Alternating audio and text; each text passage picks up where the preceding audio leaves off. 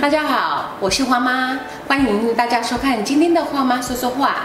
今天的花妈说说话，我们请到一位特教老师来跟我们讲一些关于特教的事情。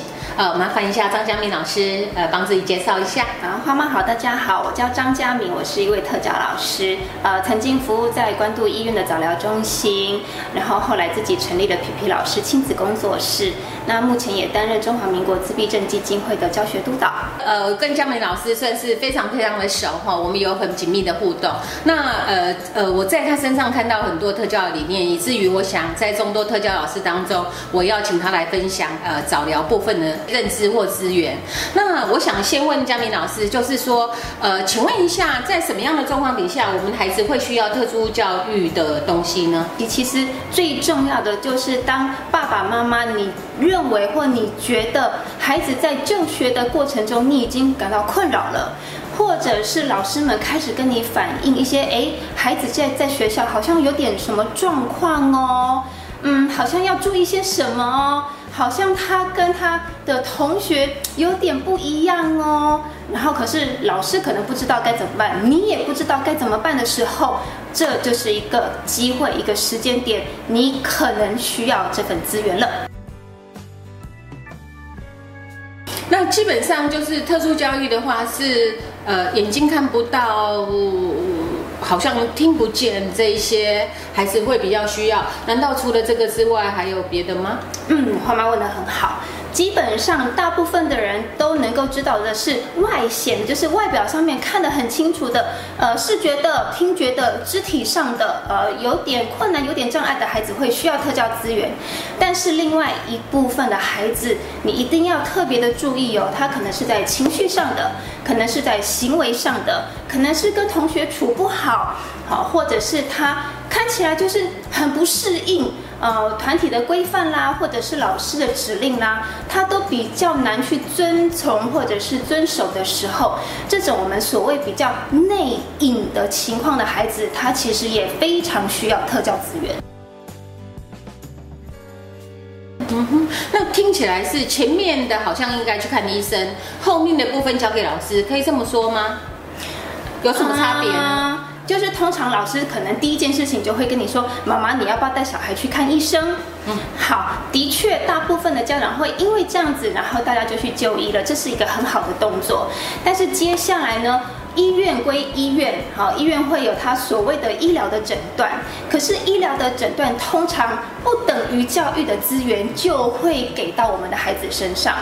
所以接下来你要做的应该是询问学校的老师，我该要呃用怎么样子的流程，走什么样子的呃步骤，让我的孩子可以取得特教资源。所以这个可能就是你可能会是一次生，可能会是特殊生的这样子的一个。身份才能让你取得特教资源。看医生跟要接受特教是同一件事吗？呃呃，不一样哦。基本上，医疗的身份和特教的学校的身份是两件事哦。第一个，我们谈医疗的身份。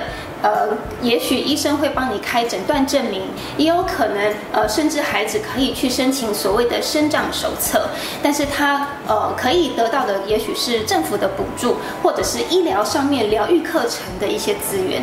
但是回到了学校以后，你一定要有所谓的鉴定安置的过程，取得了呃特殊生的身身份，或者是他是疑似生的身份，他才能取得学校的特教资源。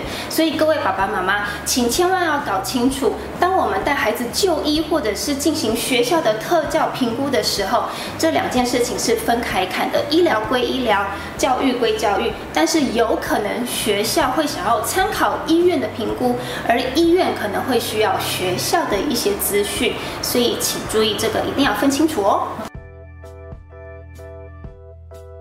有一种说法，听说是这样：看医生拿到手册是为了省钱，然后如果呃去学校的话，需要的是就学上面的一些资源，是这样的说法吗？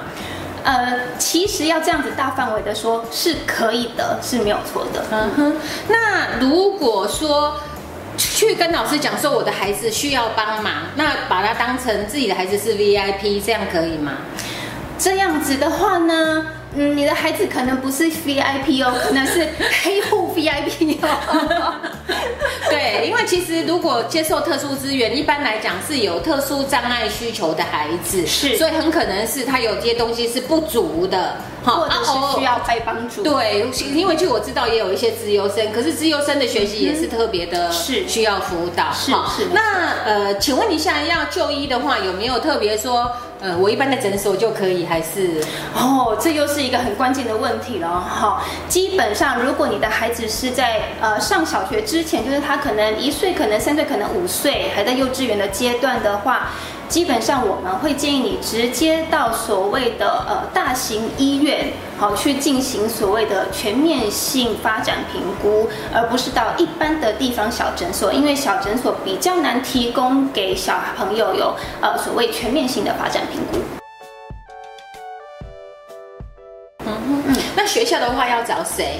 刚刚不是分学校的话，如果你是在学龄前，你直接呃跟你幼稚园的老师或者是幼稚园的园长去跟他们询问说，我可能我的孩子需要这份资源，那他们都会知道该怎么做。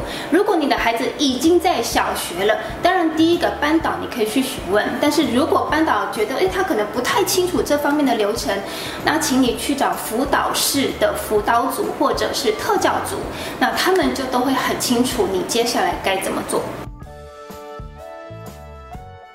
嗯哼，好，谢谢嘉宾老师告诉我们这些呃，就是特殊生的基本需求。下集我们再来谈论一些呃比较细部啊可以实践的部分。谢谢大家的收看，谢谢大家。